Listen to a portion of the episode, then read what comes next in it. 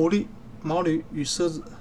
狐狸和毛驴是一支捕猎探险队的搭档。当他们遇到狮子的时候，狐狸意识到了危险，他跑到狮子那里，希望狮子能放他们一条生路。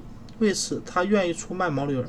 狮子答应，呃，答应放过狐狸。于是，狐狸把毛驴引向陷阱，诱使它掉了进去。